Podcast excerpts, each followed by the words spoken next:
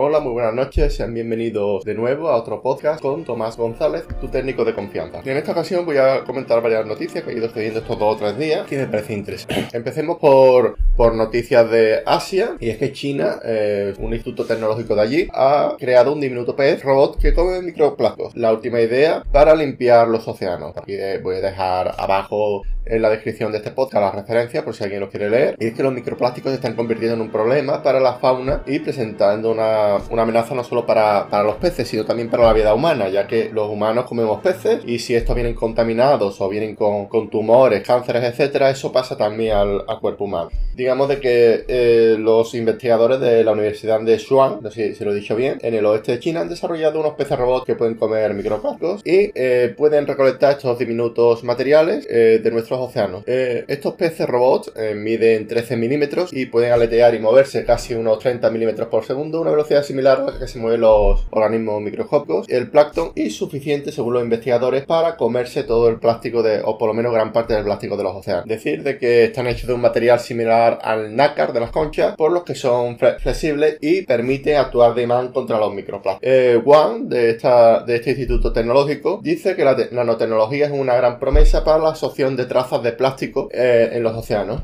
y eh, vamos a, comentar un artículo de 20minutos.es. El otro era de sataka.com, siempre dejaré los, enlaces en, la descripción, y habla acerca de los datos que, se recopilan sobre ti cuando vas a un evento. En este artículo es un, es un artículo bastante interesante en el cual se habla de acerca de que eh, cuando tú vas a un evento, digamos, se monitoriza todo, digamos, por ejemplo, si vas a una tienda saben qué tienda, qué tienda es, qué es lo que buscas, incluso se pueden puentear con otros datos, aunque en Europa eso está un poco al límite de, la legalidad, pero se puede puentear ciertos datos y con esos datos sacarte un perfil de, de, comprador, ¿vale? De hecho, hay, hay, una cosa que a mí me llama mucho la atención y es que en Spotify, el otro día me, puse a escuchar podcast en inglés y ahora en Facebook y en TikTok me aparecen cosas en inglés que yo digo, bueno, eh, mucha casualidad veo yo cuando no, no me apareció nada de esto en inglés, pero el Big Data permite traquear estos perfiles y permite saber, digamos, interpretar en tiempo real todo, todos los datos que vas proporcionando, ¿no? Eh, abajo voy a dejar voy a dejar el enlace para que lo leáis. Es algo bastante, bastante interesante. Y en otro artículo de 20minutos.es, un brazo robótico, un brazo robótico traerá, de regreso a la Tierra las muestras recogidas en Marte. Y es que por lo visto van, a, mandar un, robot a Marte y este tendrá un,